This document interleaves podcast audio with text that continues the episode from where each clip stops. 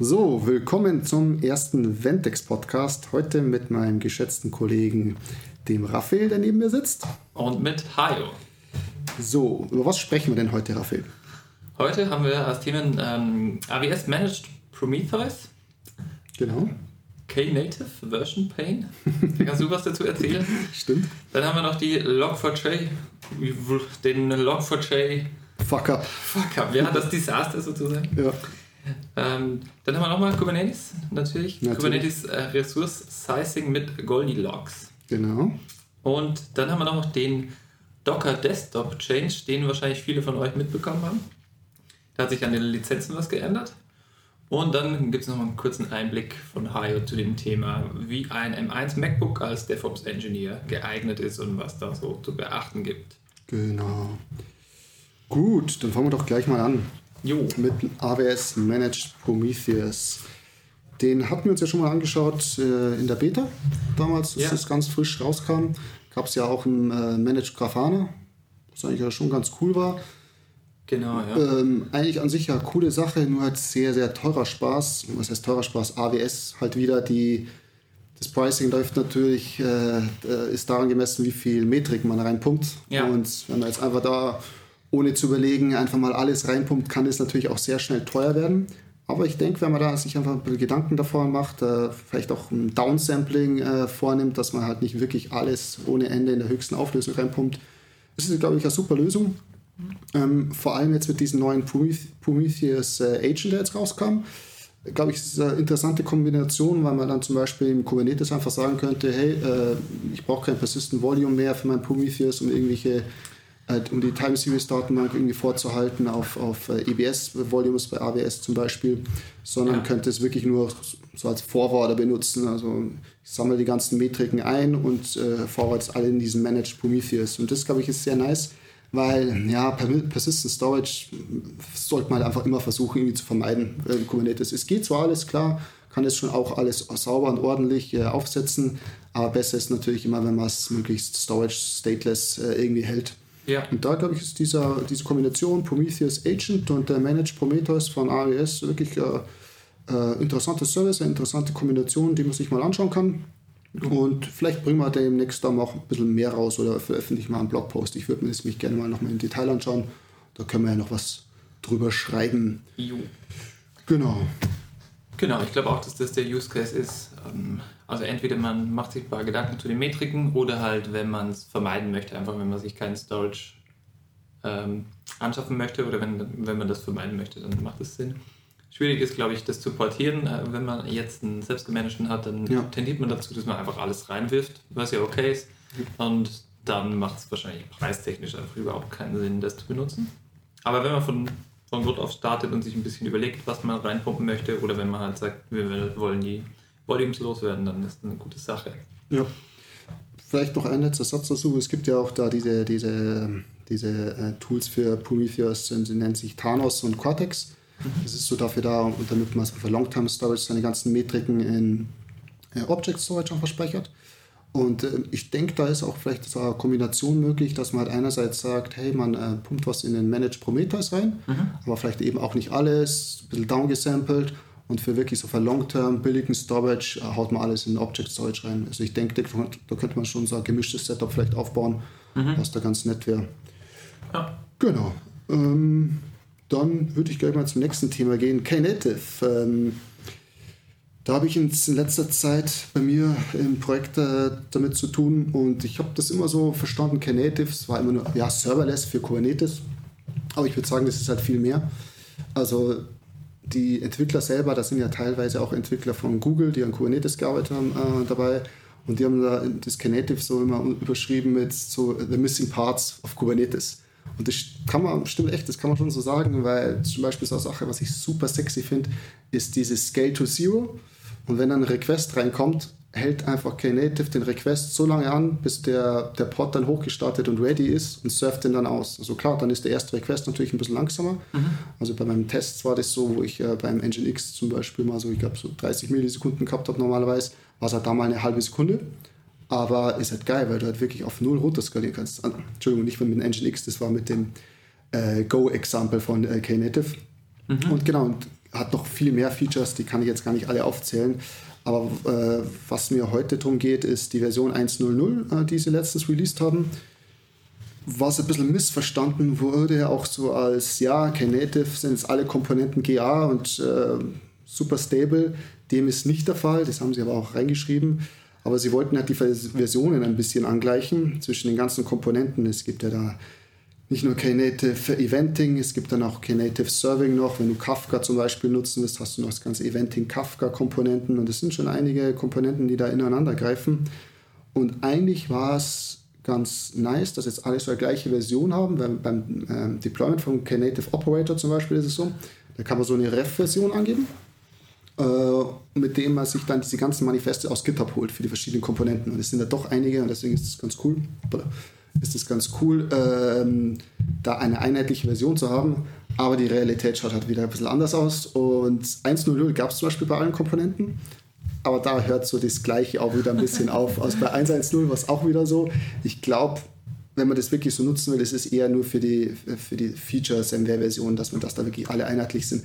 Ansonsten haben natürlich die unterschiedlichen Komponenten immer verschiedene Bugfix-Releases. Mhm. Dann gibt es mal da 1.1.3, da gibt es bei dem anderen nur 1.1.0 und so weiter. Mhm. Das ist noch ein bisschen unheitlich, aber ich glaube, es ist schon mal ein Schritt vorwärts. Und ja, ich kann es nur echt jedem empfehlen, der sich für Kubernetes interessiert, einfach mal sich auch Knative ein bisschen an, anzusehen. Muss jetzt nicht alles im Detail sein, aber einfach mal so die verschiedenen Möglichkeiten und äh, Features, was es halt bietet. Also wie schon erwähnt, ist, ist Scale to Zero finde ich halt super praktisch.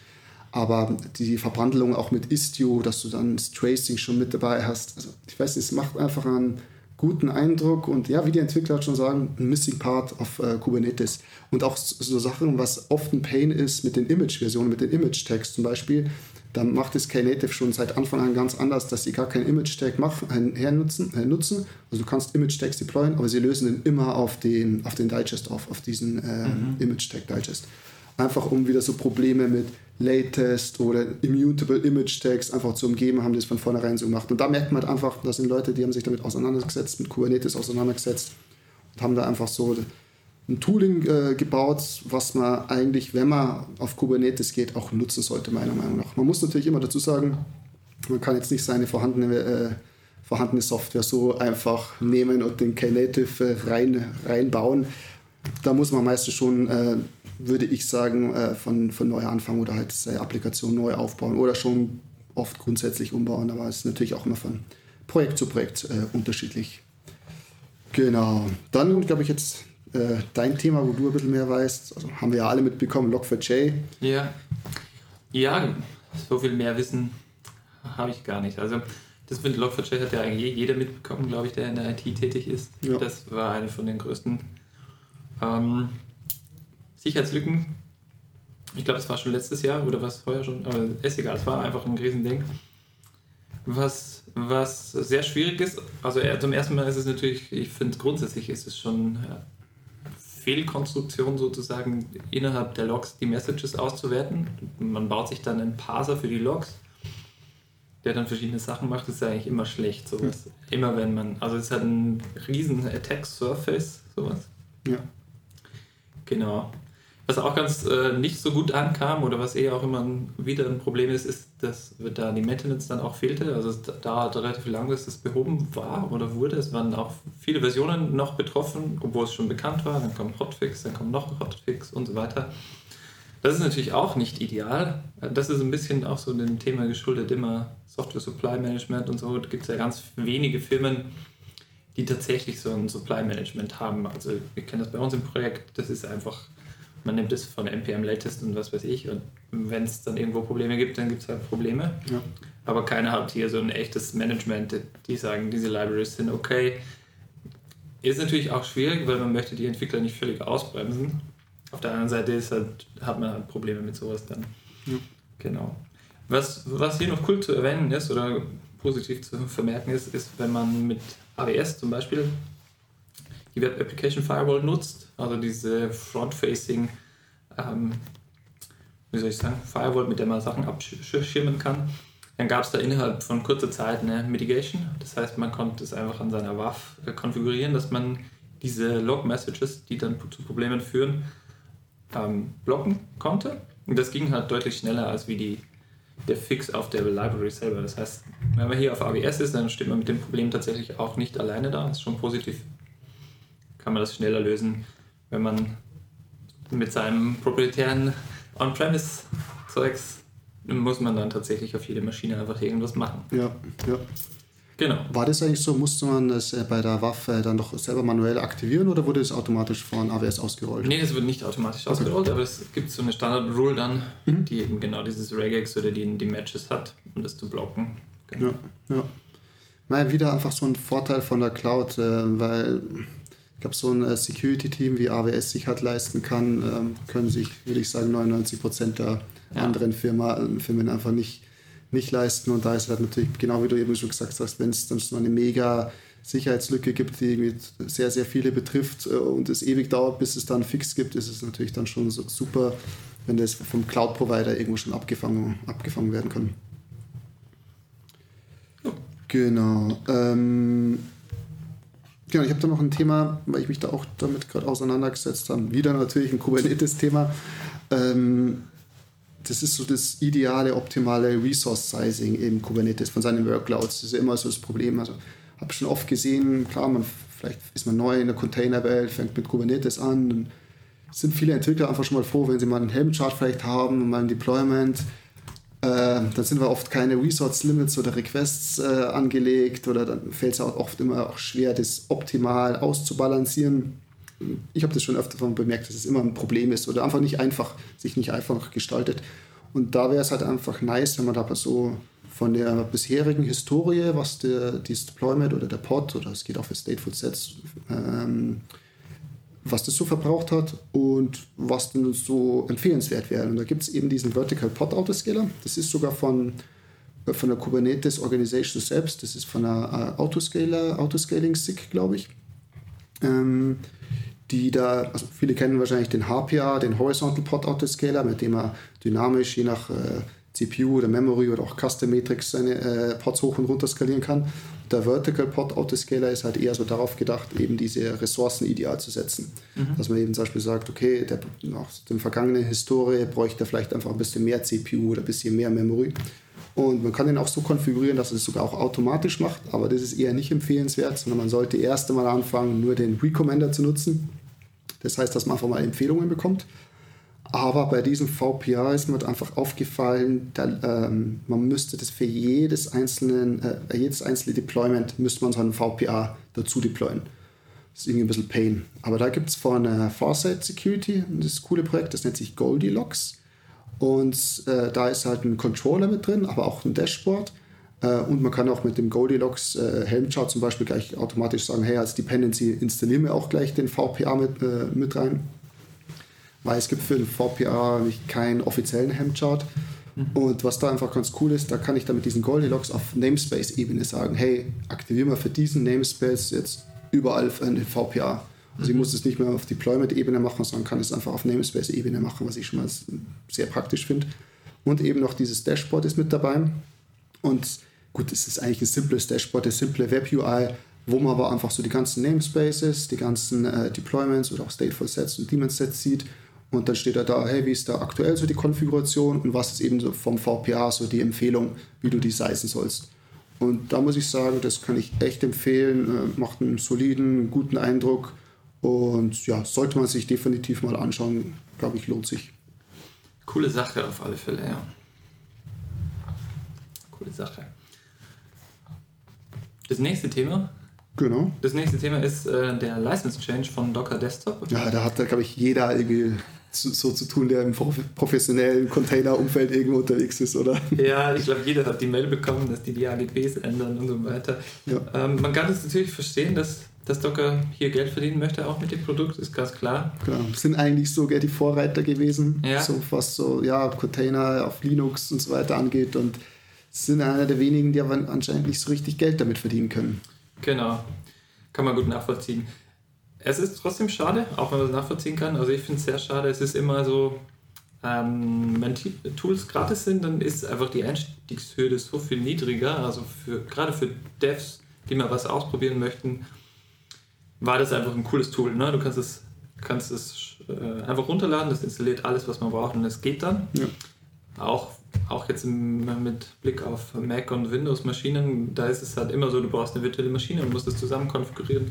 Das ist eigentlich, Docker Desktop versteckt das sehr gut und ist halt sehr angenehm, kann man schnell starten. Ja. Wenn man das manuell aufsetzt, dann dauert es ein Eck.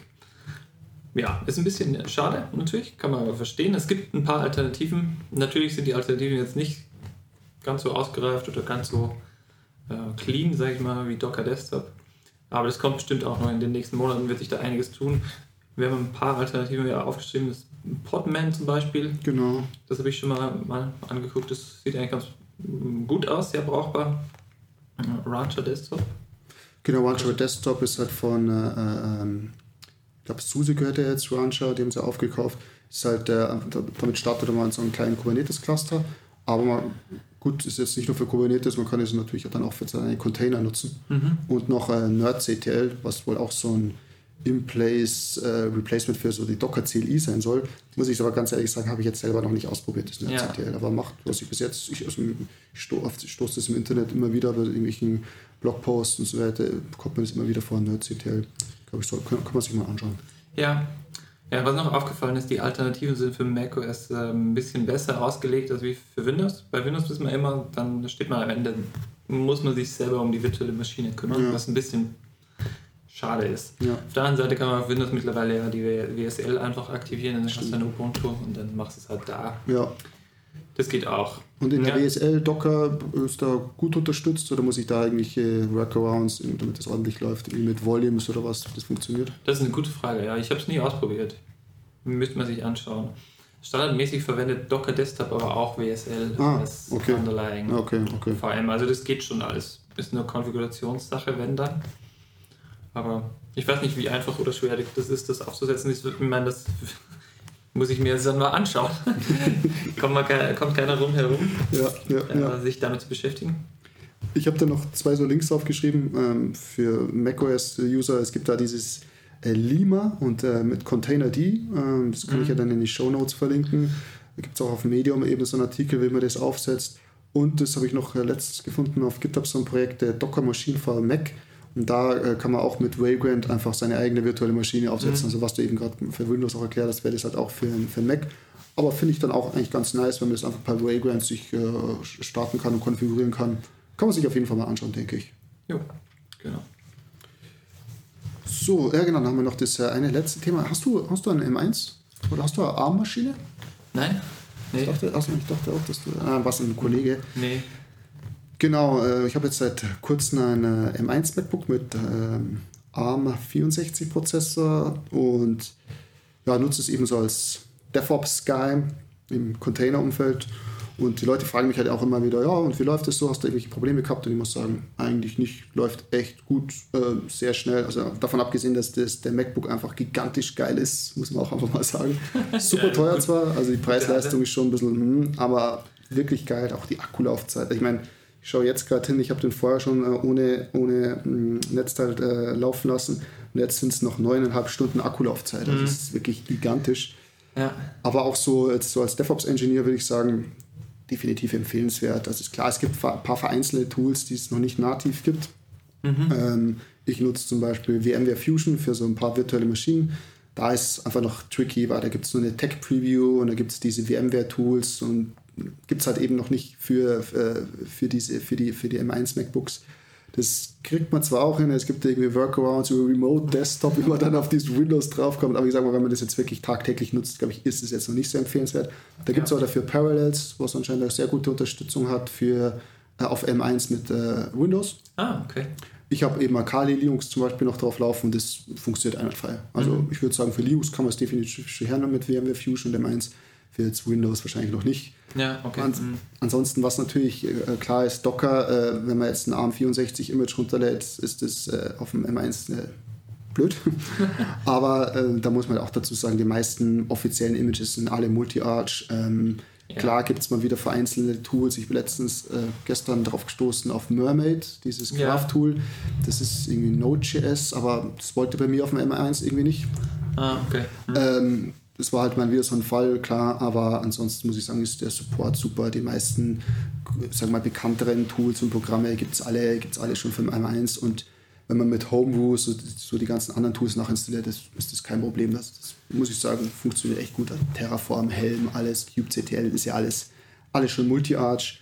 Ähm, genau, ich kann auch noch in die Show Notes noch so einen kleinen Command reinposten, eben wie man so ein äh, Multi-Arch-Image baut mit Docker Build X. Super simpel, gibt man einfach die Plattformen an und fertig. Also auch echt äh, sehr easy und würde ich eigentlich für jeden, der jetzt Docker-Images baut, neu baut, würde ich eigentlich schon empfehlen, dass man gleich Multi-Arch-Image baut. Also ja. wenn nichts dagegen spricht, dass man sagt, okay, das supportet jetzt meine Applikation vielleicht nicht oder so, dass da irgendwelche Probleme gibt, würde ich das eigentlich empfehlen, gleich Multi-Arch-Images zu bauen, weil ich denke auch in den nächsten Jahren geht da immer mehr hin.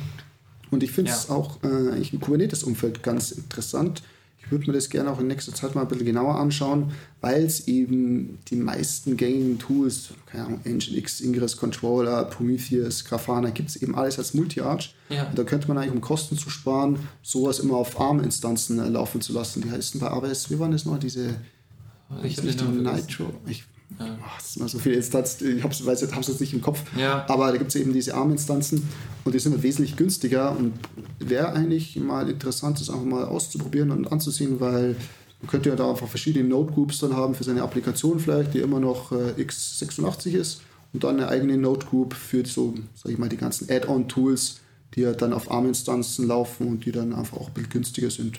Ja. Definitiv interessant. Sehr, sehr interessant. Also insgesamt da einfach ARM schon ähm, sehr viel aufgeholt. Ja. Auch gerade jetzt mit, mit den MacBooks. Ja. Und für, den, für die mobilen Sachen ist es einfach, also die Akkulaufzeit und der Stromverbrauch von so einem ARM-Prozessor ist halt den gängigen AMD oder Intel-Chips deutlich überlegen. Ja, absolut. Kann man, und, kann äh, abstreiten. Was, was, ich auch so krass finde, also ich hatte ja davor äh, ein MacBook von 2019 oder was, was das war, oder 2018, Intel eben noch brutal heiß immer geworden. Brutal heiß, Lüfter, Vollgas. Also auch wenn ich gar nicht so viel gemacht habe, reicht schon einfach IntelliJ, Chrome, einige Tabs, Slack und Teams, da war es eh schon vorbei. Ja. Und jetzt da bei dem äh, geht nicht mehr der Lüfter an. Ja, das also der Lüfter geht nie an. Also bis jetzt habe ich ein einziges Mal, dass der Lüfter angegangen ist, habe ich es gemerkt, als ich natürlich einen Benchmark gemacht habe, da ist der Lüfter mal angegangen. Ja aber ansonsten nie und es ist einfach super angenehm. Auch wenn man mal so, ich weiß nicht, auf dem Zug, auf der Couch arbeitet, so auf dem Schoß, äh, einfach das Laptop über längere Zeit vielleicht hat, ist es einfach äh, angenehmer, weil es nicht so viel Abwärme auch produziert. Ja. Und die alten, alten äh, Intel MacBooks, die waren halt echt, äh, war unangenehm, also schon nach kurzer Zeit und da, ja, ja. das ist, ich finde es wirklich gigantisch. Aber, muss man eben auch dazu sagen, Apple halt, Preis-Leistung ist schon sehr unterdurchschnittlich. Das ist schon Wahnsinn. Da viel zu teuer für das. Aber, Aber gut aber vielleicht bringen sie eben auf, die, auf den Weg, also vielleicht ist es wieder so ein Push so in, dem, in, in dem Markt, dass jetzt äh, auch andere Hersteller nachziehen und vielleicht auch ja. mal coole Linux-ARM-Laptops rausbringen. Das wäre auch mal was. Ja, ja, ja. Also man kann ja sonst auch mit dem Google Chromebook arbeiten. Stimmt. Je nachdem, was man halt für Workloads hat. Ist aber auch immer ein interessantes Ding eigentlich, weil es halt, ja, ich finde es halt auch angenehm. Die Akkulaufzeit ist super. Preis-Leistung ist halt bei den äh, Chromebooks deutlich besser wie ja. bei den MacBooks. Natürlich ist, muss man auch unterscheiden, es gibt einfach nicht so leistungsstarke Chromebooks, leider. Ja. Ansonsten hätte ich mir vielleicht so eins mal organisiert mhm. zum Testen. Ist auch ganz interessant. Kannst du natürlich auch dann, wenn du den Debug-Modus aktivierst, kannst du ganz normal Zugriff auf die Shell, kannst du alles installieren und so. Okay. okay. Ist eigentlich auch ganz cool. Ich meine, da, da fehlt noch ein bisschen was, bis man damit wirklich als Dev rumlaufen kann oder als DevOps-Typ. Aber wäre trotzdem cool. Wäre trotzdem cool. Ich finde es angenehm, wenn es ein bisschen die sind halt auch immer leichter und. Ja, klar. Ja, wie du sagst, der Lüfter geht einfach nicht an und wenn du hier irgendwas startest, dann ist das das Erste, was man hört. Der, der Lüfter pustet volle Kanne. Ja. Äh, mir fällt da gerade noch ein, äh, weil ich habe es ja vorher erwähnt, für hin und wieder habe ich eben wie bei diesem Mermaid-Tool, dass ich dann doch irgendwie x86-Maschinen brauche und das wäre vielleicht auch äh, äh, interessant für so ein Setup mit einem Chromebook. Ja. Ähm, dass ich mir einfach äh, immer halt eine äh, richtig große EC2-Instanz starte. Ich habe das auch vorkonfiguriert, das mit diesem Nice DCV nennt sich das von, von, äh, äh, mhm. von AWS. Das ist halt so Remote-Desktop-Oberfläche und die starte ich halt einfach hoch, wenn ich es brauche, wie gestern eben mit diesem Mermaid. Mache das schnell mein Zeug, führe das aus, fahre es wieder runter und theoretisch könnte man ja eigentlich auch super kleine Thin-Clients nutzen. Ich meine, wir sind eh alle im Cloud-Umgebung tätig. Ja. Eigentlich könnte man auch super kleine Thin-Clients, super schmale Thin-Clients nutzen und einfach sich halt immer so eine virtuelle Maschine hochstarten tagsüber. Ja. Ich meine, eigentlich würde das ja auch gehen. Ja. Aber man muss schon dazu sagen, obwohl ich sagen muss, das Nice DCV funktioniert gut, äh, ist es natürlich immer noch mal was anderes, wie wenn man lokal wirklich arbeitet. Klar. Ja, also, klar. klar. Ja, ja. Na gut, dann wären wir eigentlich durch für die erste Folge. Vielen Dank für deine Zeit, äh, Raphael. Ja, danke dir. Dann schauen wir mal, wie das läuft und dann hören wir uns. Ja, wir wollen so im äh, allen zwei Wochen Rhythmus, haben wir gesagt, probieren wir es mal aus oder so. Genau. Zwei Wochen, glaube ich, haben wir gesagt. Zwei Wochen, ja. Hören wir uns in zwei Wochen. Und würden uns natürlich über Feedback freuen. Ja, genau. Sagt uns, was ihr euch denkt. Genau. Genau. Dann, Dann mach's gut. mach's gut. Ciao, ciao. Ciao.